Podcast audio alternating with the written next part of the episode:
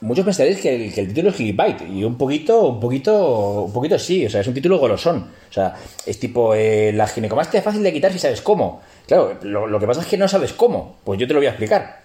En ocasiones, y no voy a entrar mucho en la materia, es un problema de enfoque. Directamente aparece la ginecomastia, bueno, es un tema de estrógenos, vamos a solucionarlo desde ese punto de vista, eh, ya sea con tamoxifeno, ya sea con un inhibidor de la aromatasa, y muchas veces pues puede que no sea esa la razón. Vale, ya sé que hay gente, hay determinadas personas que consideran en sus creencias, las creencias son respetables, ¿vale? Son sus creencias, hay que respetarlas, ¿vale? Que la trembolona no eleva la, la prolactina, eh, ¿vale? No la eleva directamente, la eleva indirectamente, me suda los... Pero bueno, quiero decir, son sus creencias, está muy bien, pero entre, tener una ginecomastia, como un caballo, y creencias, parece decir que le han las creencias, yo me quedo con la ciencia, lo siento, pero bueno, a lo que voy. Tenéis, eh, tenéis una ginecomastia y habéis empleado trembolona o nandrolona, tened en cuenta decir que la cargolina es, no voy a decir imprescindible, pero es desde luego algo muy, muy importante. Cuando se combinan estradiol elevado y eh, prolactina elevada, las posibilidades de que la ginecomastia sea prácticamente incontrolable son muy, muy, muy grandes. Y bueno, hasta aquí el podcast de hoy. No, no, es coña. Eh, realmente decir sí, la prolactina es una vía, pero vamos a pasar completamente de, este rollo. Vamos a irnos a las ginecomastias producidas sí por estrógenos, ¿vale? Vamos a pensar que, bueno, que estamos un tiempo usando testosterona, estamos empleando, en fin, lo que sea. Aparece un bultito, un dolor, un escozor. ¿Qué hay que hacer? Pues de verdad, mucha gente lo que hace es, bueno, ya haré, ya, si no va a más, ¿no? Esto es un poquito como, en fin, eh, lo de proscra- prostras- procrastine- pro- lo de dejar para luego. Las cosas, no lo hagáis, ¿vale? O sea, haced caso a vuestros abuelos. Es mejor hacer hoy que no hacer mañana. No dejes para mañana lo que puedes hacer hoy. Creo que es lo mismo, pero dicho al revés. Pero bueno, básicamente, aparece cualquier tipo de insinuación, eh, creedme, mm, pasa, pasa muy a menudo. Si parece una ginecomastia, a ver, es verdad decir que hay gente que está muy obsesionada. Es, más, yo cuando eh, padecí eh, ginecomastia, aparte de decir, he padecido, sobre todo en el, el izquierdo, pero también en el derecho, en su momento padecí eh, ginecomastia, pues soy el primero que, era el primero decir que, oye, es un tema decir que, no te sacas de la cabeza, pero quitando esto, si realmente, si realmente, es decir, tenemos, una, tenemos una sospecha, una sensibilidad, un, algo está cambiando, algo incluso duele, nada, un bultito. Si parece, es muy probablemente que sea. Así que lo primero que hay que hacer es actuar. O sea, ante la mínima sospecha, actuar. No, tras, no, no, no dejar para después. Siguiente concepto. Muchos lo tendréis súper claro. Y diréis, ay, esto ya no lo han explicado antes. Bien, de acuerdo. Esto es como repasar en el cole, ¿de acuerdo? Los que lo sepáis, pues muy bien. Mm, O sea, podéis hacer otras cosas mientras, en este intervalo de tiempo, en este lapso. Y los que no lo sepáis, pues, oye, pues mira, eh, algo nuevo se aprende cada día. Realmente decir, cuando aparece una ginecomastia, ¿vale? decir, producida por estrógenos, nos centramos en estrógenos, ¿vale? decir, pues bueno, eh, existen dos familias de fármacos. No una, o sea, no. Cuando hablamos de, de, de antiestrogénicos, ¿vale? decir, no hablamos de una misma familia. Son dos familias que, bueno, que se llevan bien, pero son vecinos como mucho. Una sería la de los inhibidores de la aromatasa, que ya el nombre te está un poco, mm, ¿sabes? Haciendo un poco de, ¿sabes? De, de spoiler, pues ya te está diciendo un poco lo que hace. Eh, y luego están los SERMs, que no SERMs, ¿vale? decir, la E viene de estrógeno. Bien, pues son moduladores selectivos del estrógeno. Tamoxifeno, el más famoso de todos, ¿vale? decir, porque meter, también se puede meter el clomifeno, pero bueno, vamos a meter al tamoxifeno, que es mucho más eh, sencillote, mucho más amigable, mucho más sencillo de, en fin, eh, mucho más polivalente. En la otra familia estarían, pues, exemestano, anastrozol y letrozol. Eh, nombres comerciales, aramasil, arimidex y femara. Como he dicho, el nombre es un spoiler. O sea, los inhibidores de la aromatasa, ¿qué hacen? Pues, hombre, eh, finiquitan, acaban, eh, liquidan, concluyen, eh, rematan, terminan, finalizan, agotan, ¿vale? Decir, lo que es la aromatasa. Es esto llegan, ¿vale? Decir, y la aromatasa, fiu.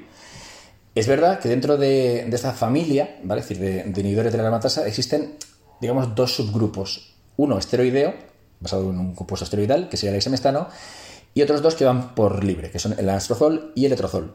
En realidad, la diferencia entre ambos es muy grande. Mientras que el exemestano lo que hace es, eh, pues eh, como en Romeo y Julieta, esto es, mm, va al exemestano, va a la, a la aromatasa, le pega un abrazo y dice, juntos forever and ever. Y entonces, mm, ¿sabes? Los dos ahí mueren, fallecen juntos. Esto es lo que es importante, porque realmente decir, el cuerpo, o sea, la aromatasa en ningún momento queda libre. Esto es, ya queda siempre ligada al exemestano y si el cuerpo tiene que secretar eh, aromatasa, pues lo hará mm, ya sabiendo decir que es que la aromatasa esa ya la ha perdido. Esta es una explicación un poco simplista, pero es para entendernos, ¿vale? De hecho, se llama exemestano eh, inhibidor suicida, que es un nombre también, eh, porque al fin y al cabo, el que muere o no muere, la- bueno, da igual. Exemestano sería un inhibidor suicida. Básicamente, decir, lo que hace es, o sea, se acopla a la aromatasa, caput. Eh, el anastrozol y el letrozol no serían suicidas, ¿vale? Es decir, eh, ¿qué pasaría? Que, y esto es muy importante para saber cómo tomar cada compuesto, ¿por qué? Os lo explico de manera más, igual, simplificada, ¿vale? decir, no lo toméis al pie de la letra, esto es una historia un poco, o sea, os lo voy a explicar de una manera un poco eh, libre, ¿vale? decir, pero es muy, muy visual. Eh, como hemos dicho, no llega, abraza a su lover, ¿vale? abraza a la, aromatasa y fin de la historia. ¿vale? Es decir, no, esa aromatasa ya no se libera. ¿Qué pasa? Que, bueno, eso te permite tomar, por, por, ejemplo, por ejemplo, exemestano un día sí y un día no. Con el anastrozol o el letrozol esto no sucede. Si hiciéramos un, digamos, un tratamiento tomando anastrozol o letrozol día sí día no, lo que estaríamos consiguiendo es lo siguiente. En el caso del anastrozol o letrozol, llegan, sí, abrazan ahí también amantes, bandidos, corazón, corazón malherido, abrazan a la aromatasa, sin embargo eso es una relación de la noche. ¿Qué pasa? Que cuando el efecto del letrozol o del anastrozol, por fuerte, intenso que sea, porque el letrozol y el anastrozol son más potentes inhibiendo la aromatasa que el exemestano, aunque sean más potentes, en realidad cuando dejan de hacer efecto lo que hacen es soltar, o sea, es un amor de una noche, sueltan la aromatasa, ¿vale? Y entonces, ¿qué pasa? Que realmente puede haber un rebote al alza en la cantidad de aromatasa que hay disponible, por tanto podríamos tener, podríamos estar jugando con el cuerpo a, tener picos de, picos de aromatasa y por tanto picos de, de, estrógenos, mm, que al final, obviamente, si tomamos no todos los días, al final eh, ese rebote va a ser a la baja. Pero hombre, si estamos eh, intentando tratar una ginecomastia, pues hombre, cuanto menos experimentemos y menos tonterías hagamos, mejor. Así que todos los días, salvo el exemestano. E incluso fijaros, el exemestano se puede tomar día sí día no. Sí, yo lo tomaría día, día sí día no. Pues hombre, así a priori, con una ginecomastia, no. ¿Qué hace el tamoxifeno? De nuevo, estos son, ¿vale? los que estéis muy versados en, química, decir, vas a decir, este tío le da un ictus. Bueno, eh, es compatible con que lo explique de manera eh, sencilla, ¿no? El tamoxifeno se comportaría como, digamos, a ver, como uno ocupa, ¿vale? Llega, llega básicamente hacia el receptor de, estrógenos, ¿vale? Y llega antes, o sea, es un tío, es un trepa, el tío llega y, y llega al receptor. Una vez que, se, que se acopla al receptor, dice, aquí vivo yo. Entonces, cuando llega el legítimo propietario, el estrógeno, llega a su casa después de una velada con su mujer, la estrona, llegan ahí. Claro, ¿y qué pasa? Cuando quieren entrar al receptor, resulta que está el tamoxifeno y le dice, ay amigos, es que no, me viene fatal, me quedo aquí. Entonces el tamoxifeno no deja pasar el estrógeno. ¿Qué diferencia hay? Pues hombre, es enorme. En realidad no hay menos estrógeno, solo que el estrógeno no puede, no puede realmente decir, eh, acoplarse al receptor y no puede ejercer efecto sobre, sobre el tejido. Pero sigue habiendo estradiol. Y esto es muy importante porque efectos, en efectos secundarios, muchos de los efectos secundarios derivados del el uso de inhibidores de la aromatasa vienen dados precisamente, precisamente por esto porque no hay estrógeno, o sea, se reduce el estrógeno. Es verdad que el exemestano funciona más rebajando la estrona eh, y de manera más indirecta el estradiol, aunque finalmente el exemestano reduce ambos. Eh, mientras que el arimidex y el benastrozol y el letrozol pues actúan mucho más directamente, es decir, directamente sobre el estradiol y, e indirectamente sobre la estrona. Al final, tanto monta, monta tanto. Pero esto es un problema, porque al hacerlo, realmente decir, la cantidad de estrógeno sí que baja, hasta puntos en los cuales es perjudicial. Y es que el estrógeno es ese amigo que ni contigo ni sin ti. Realmente no podemos vivir con el estrógeno tan bajo como lo dejan eh, los inhibidores, pero tampoco, obviamente, podemos convivir con niveles altos. Es por eso que siempre se dice que es más saludable el empleo de tamoxifeno, porque realmente con tamoxifeno podríamos estar con niveles, vamos, eh, brutales, brutales de, eh, de aromatasa y sin embargo, y sin embargo, no tener ginecomastia. Pero aquí, ¿qué pasa? Que ni contigo ni sin ti, si tenemos niveles excesivamente altos de eh, estrógeno, pues quizá tampoco sea excesivamente saludable. El estrógeno es un compuesto muy, muy, muy particular. Un compuesto, es una hormona muy particular. Tanto es así que en el libro de química que estoy escribiendo, que por cierto, eh, espero que os guste, porque menuda currada me estoy pegando, eh, lo explico bastante bien. El estrógeno puede llegar a ser incluso una, ayuda a la hora de, de construir músculo, pero es una ayuda envenenada, así que cuidadillo. Ni mucho ni poco. Y es verdad que el tamoxifeno pues, puede inducir a no padecer efectos secundarios de tipo, de tipo ginecomastia, pero tener el estradiol por las nubes, así que cuidadillo. Pero ahora veamos el camino inverso. Realmente estamos diciendo decir que si aparece ginecomastia y usamos inhibidores de la aromatasa, realmente estamos bajando el estrógeno, pero el daño ya está hecho. Esto es, el receptor ya ha sido ocupado, ya, y encima estamos dejando un tiempo hasta que realmente la, aromatasa baja, que es rápido, o sea, no, penséis que tarda meses, ¿eh? es, un efecto, el efecto es muy, muy rápido de reducción del estrógeno. Sin embargo, el receptor seguirá eh, campante, seguirá tan. ¿Vale? Y el estrógeno que haya alcanzado, eh, que haya alcanzado decir, el receptor, pues recibirá el mensaje y, bueno, y por, a poco, porque obviamente la inhibición nunca puede ser 100% completa, a poco estrógeno que haya, seguirá agravando el problema.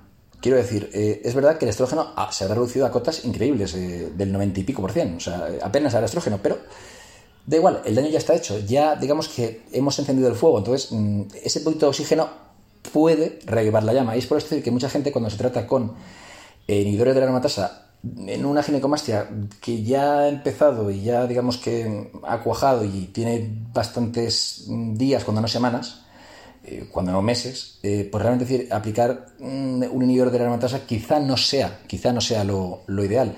Ya digo, el letrozol sí que tiene cierta acción sobre tejido, pero ah, vamos a ir a lo sencillo. realmente después de años de, darle vuelta a este, a este problema, al final, la, navaja de Ockham, siempre lo digo, eh, lo más sencillo, ¿vale? La línea recta, punto A, punto B, línea recta.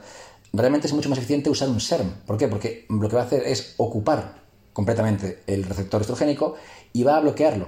Esto es, no va a dejar ningún, ningún espacio, ningún resquicio.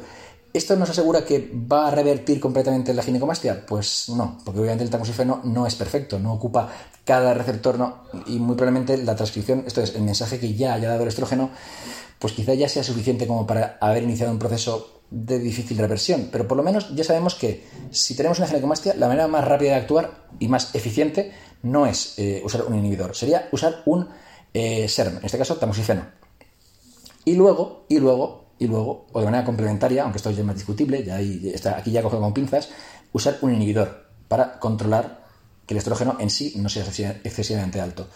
Vale, pero nos hemos dejado a un amigui muy importante que nos solemos dejar fuera porque, bueno, porque habiendo tamoxifeno siempre hemos usado tamoxifeno, pero ¿conocéis el raloxifeno?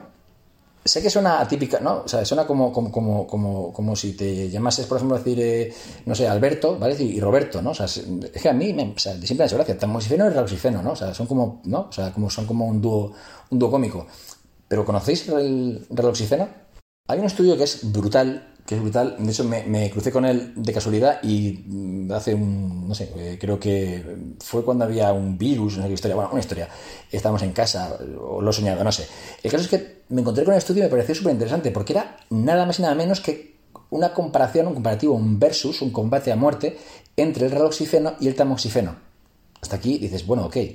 Pero encima, la base del estudio era aplicado a ginecomastias puberales, esto es, a mm, pues, niños que arrastraban, niños o niños, pero que arrastraban una ginecomastia mm, desde muy, muy atrás. Esto es, estaban comparando la capacidad para revertir una ginecomastia ya sentada eh, y ver realmente decir cuál de los dos era más efectivo. Hostia, eh, pocas veces hay un estudio tan, tan, tan directo. ¿Y sabéis el resultado entre raloxifeno y tamoxifeno? ¿Sabéis quién gana? Pues el tamoxifeno no. El tamoxifeno, sin embargo, pertenece a la misma familia que el clomifeno y que el torimifeno. Y es por esto que, bueno, eh, los derivados del trifeniletileno, que vaya nombre, eh, al ser todos fármacos que han salido, digamos, todos de, la, todos de la misma familia y todos relativamente bien, ¿vale? Pues esto hace que, bueno, que siempre hayan sido como preferidos en la práctica al reloxifeno, que al fin y al cabo pertenece a, un, a una familia de apestados, ¿no? Es como que, bueno, como Mm, es el único, eh, digamos, que ha salido bien dentro de una serie de, de, fármacos que no tenían el potencial o que daban efectos secundarios. O que, bueno, pues el, el ha sido siempre injustamente relegado a una segunda, en fin, como un fármaco de segunda línea, cuando en el fondo, eh, yo digo, eh, quizás sea el más interesante. ¿Por qué el reloxifeno es más potente o más efectivo frente, frente a la ginecomastia que el tamoxifeno? Pues a ver, si nos ponemos en plan eh, técnico-químico, pues bueno, parece ser, parece ser que eh, la naturaleza del oxígeno es bastante más completa. Y es que mientras que el tamoxifeno sencillamente lo que hace al llegar al receptor es ocupar el receptor nuclear, esto es el principal, vamos a quedarnos con esta idea, ¿vale? Es decir, llega y ocupa la casa, pues ocupa decir, pues la, la cocina, ¿vale? Es decir, o sea, mm, sin más, que es la parte importante de la casa, ¿no? La entrada de la cocina. Pues el reloxígeno es mucho más detallista. Digamos que ocupa eh, otras partes de la casa. En este caso, tiene aparte del receptor, receptor, nuclear, el receptor de estrógeno de membrana. Que digamos que es algo que pues, lo que está alrededor, ¿vale? Pues este matiz hace que el, que el reloxígeno sea mucho más eficiente, mucho más eficaz frente a ginecomastias ya iniciadas que el tamoxifeno. Entonces, ¿por qué no se usa? Bueno, os, comento un poquito el oxígeno. Como todo, no es perfecto. Y es que para quien tenga efectos secundarios con el tamoxifeno, del orden de sofocos, de estados así un poco de tristeza, eh, en fin, pues todos los efectos derivados del tamoxifeno, el reloxifeno suele sentar en este sentido peor. Por tanto, para aquellos que tengáis sensibilidad al tamoxifeno, y ya os veis obligados a usarlo, el reloxifeno suele tolerarse algo peor. Aunque ya digo, esto es anecdótico. Al final hay personas que dicen, pues a mí me funciona mejor el reloxifeno. En todo caso, para aquellos que os siente peor, ¿vale? decir, siempre podéis eh, acudir al reloxifeno a dosis de... Las dosis suelen variar entre 30 y 60 miligramos, dependiendo de la gravedad. Sería básicamente decir como usar 20 o 40 de tamoxifeno, sería la equivalencia. Eh, si tenéis algún tipo de hipersensibilidad a este tipo de sustancias, pues bueno, siempre podéis acudir al reloxifeno y luego pasaros al tamoxifeno.